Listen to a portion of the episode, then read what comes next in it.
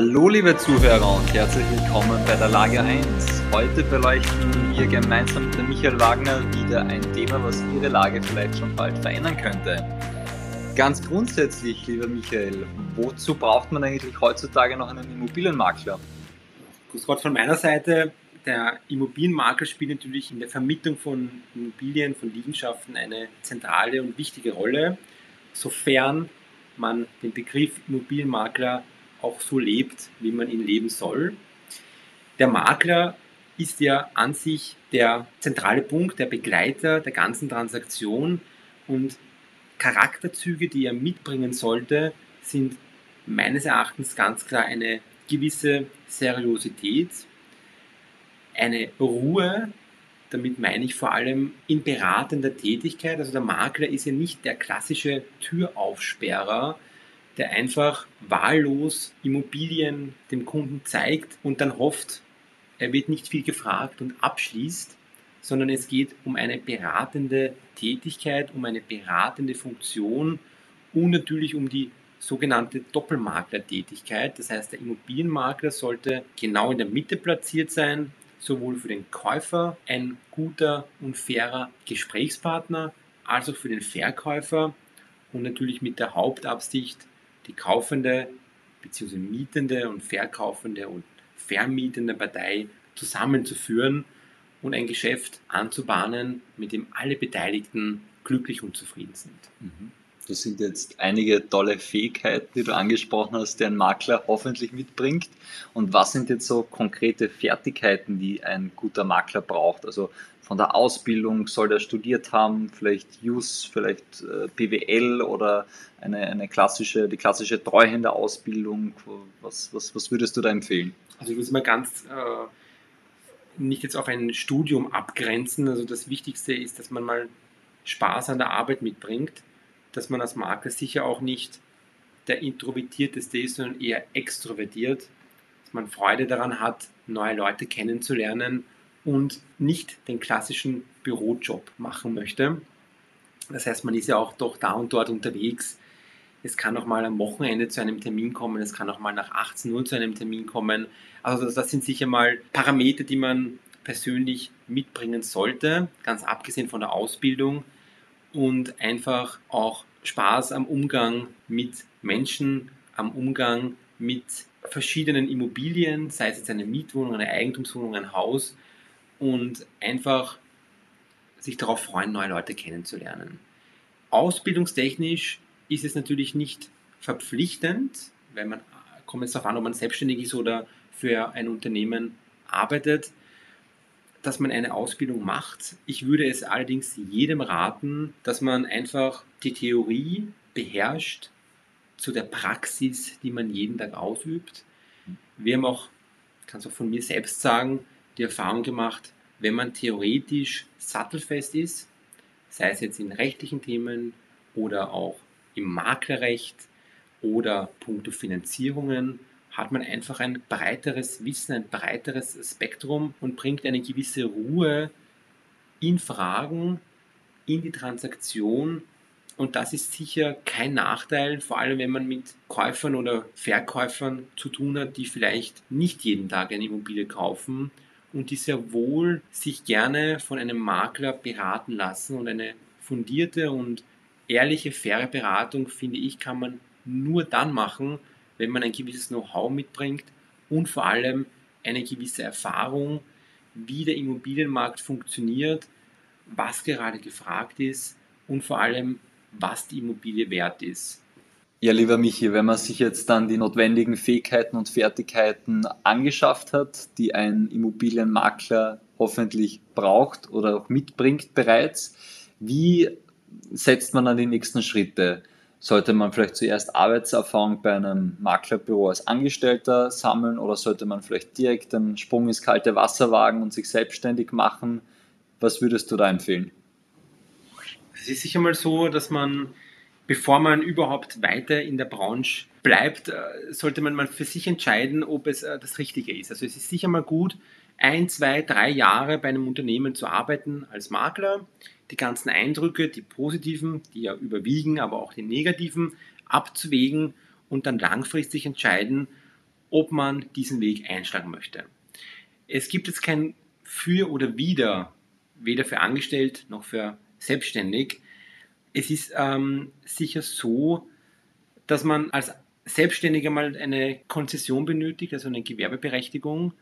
Und das wesentlich Schwierige heutzutage ist, dass man auch weiß, von wem man die Objekte zur Vermietung erhält, weil es gibt nichts Schwierigeres, als man hat ein Maklerunternehmen und keine oder zu wenige Objekte. Also das ist sicher ein Punkt, der in dieser Entscheidungsfindung Selbstständigkeit ja oder nein eine große und zentrale Rolle spielen wird. Jetzt sagt man ja grundsätzlich im Immobilienbereich ist gerade der Wiener Markt wie ein Haifischbecken. Was, was würdest du da so äh, unseren Zuhörern empfehlen, wenn jetzt jemand sagt, okay, er möchte sich äh, mit einem Maklerbüro selbstständig machen?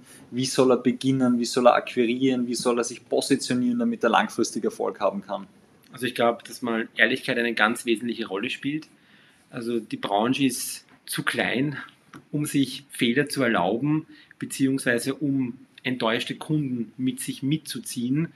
Die Mundpropaganda darf man auf keinen Fall unterschätzen und ich denke, wenn sich der Kunde gut aufgehoben fühlt, fair beraten und man den Makler wirklich als Freund bzw. positiven Ansprechpartner in Erinnerung hat, ist natürlich das Beste, was einem Makler passieren kann, wenn man weiterempfohlen wird. Eine Weiterempfehlung ist natürlich der Idealfall, aber das muss man sich auch erarbeiten und dazu braucht man in erster Linie zufriedene Kunden und auf dem kann man sicher aufbauen. Ich denke, es ist heute einfach schwierig, einfach nur zu sagen, ich mache mich selbstständig mit einem Maklerbüro und die Kunden werden schon kommen. Die Akquise ist heute wesentlich schwieriger als vor fünf oder zehn Jahren, wie ich selbst begonnen habe. Und der Markt ist heiß umkämpft. Es gibt an jeder Ecke ein Maklerbüro, manche länger, manche weniger. Und da ist sicher gut vorher, sich alle Pro und Kontras zu überlegen und abzuwägen. Und wenn man sich für die Selbstständigkeit entscheidet, dann aber auch wirklich voll und ganz durchzustarten. Ja, gehen wir vielleicht zu guter Letzt noch eine kleine Reise an von der Vergangenheit bis in die Zukunft. Lieber Michi, wie hat sich der Immobilienmarkt und der Maklerberuf äh, verändert? Also beginnend vielleicht, wo du deine Karriere begonnen hast, vor zehn Jahren bis heute? Ja, also es hat sich sicher einiges getan. Die Digitalisierung, möchte ich damit gleich als erstes beginnen, spielt eine wesentliche und zentrale Rolle. Also vor zehn Jahren war es kaum denkbar, Videos äh, als Makler bereitzustellen oder das vielleicht als Standard-Tool schon anzubieten, ganz zu schweigen von einem professionellen Facebook-Auftritt oder Social Media im Allgemeinen. Da ging es einfach früher darum, schöne Fotos beim, beim Inserat zu haben und auf gewissen Plattformen vertreten zu sein und am besten noch auch in gewissen Printmedien und dann war man schon als Makler ganz zufrieden und hatte auch einen guten Rücklauf an Anfragen. Ähm, die letzten Jahre haben gezeigt, dass einfach die Digitalisierung ein, ein, ein ganz, ganz großer und wesentlicher Punkt ist. Es hat sich aber nicht nur das in die Richtung entwickelt, auch die Kundenansprüche, wir erleben immer mehr, dass Kunden wenig bis weniger telefonieren möchten, sondern am liebsten alles nur über Mail-Kontakt bzw. schriftlich abwickeln möchten. Die Anfragen werden teilweise auch zwischen U-Bahn und Arbeitsplatz versendet oder zwischen Restaurantbesuch und Taxifahrt nach Hause. Und der Kunde erwartet einfach heute, dass man wirklich jederzeit erreichbar ist und am besten binnen einer halben Stunde auf sein Mail reagiert. Das sind natürlich auch Gegebenheiten, die, die nicht jedem schmecken. Ähm, und wir müssen einfach mit der Zeit gehen und versuchen wirklich das Kundenbedürfnis so gut wie möglich zu befriedigen. Aber das sind jetzt nur ein paar Punkte, die sich wirklich die letzten Jahre, sage ich mal, drastisch äh, in eine andere Richtung entwickelt haben wenn wir vielleicht noch in die Zukunft blicken möchten, auf die kommenden zehn Jahre, was wird sich da deiner Meinung nach äh, in der Maklerbranche tun? Werden, da viele Player aus dem Markt wegfallen? Wird sich äh, auf einige wenige äh, reduzieren oder wie siehst du da die Entwicklung? Ich glaube, dass einfach heute die heute und auch in Zukunft die die, die Digitalisierung und vor allem der Webauftritt, also von der Homepage über die Social-Media-Kanäle, ein ganz wichtiger Faktor ist, um langfristig am Markt bestehen zu können. Die Homepage ist ja grundsätzlich die Visitenkarte des Maklers, äh, genau wie eine Google-Rezension. Das war vor ein paar Jahren ja auch nicht so denkbar.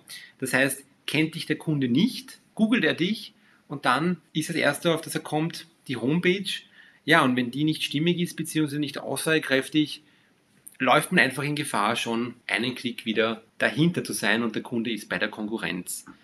Natürlich nicht zu verachten wird sein, dass sich die ganze Digitalisierung noch schneller, also noch schneller werden wird. Allerdings der klassische Makler, der Berufsstand Makler, den sehe ich auch in ein paar Jahren nicht gefährdet, weil wir hatten jetzt ja die Corona-Situation und wir hatten auch mit Freunden und Geschäftspartnern öfters die Diskussion, ob ein Makler überhaupt noch benötigt wird. Man könnte ja einfach ein Video machen und den Schlüssel hinterlegen und der Kunde geht, wann auch immer er möchte, in die Immobilie. Das hat man, glaube ich, jetzt ganz gut gesehen während Corona.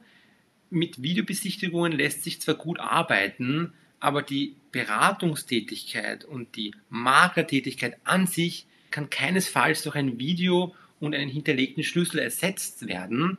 Und deswegen finde ich, wie schon vorhin erwähnt, die Ausbildung und die Seriosität bzw. die Beratung des Maklers auch für, den, für das langfristige Bestehen in der Branche relevant, wenn man einfach nur durch Know-how und Erfahrung einen Kunden langfristig gut begleiten kann und es dann auch so hoffentlich schafft, sein Vertrauen zu gewinnen. Ja, Michael, es bleibt spannend, wo sich unsere Branche in Zukunft hinentwickeln wird. Ich sage danke fürs Gespräch. Liebe Zuhörer, danke für Ihr Interesse. Bleiben Sie uns gewogen und bis bald.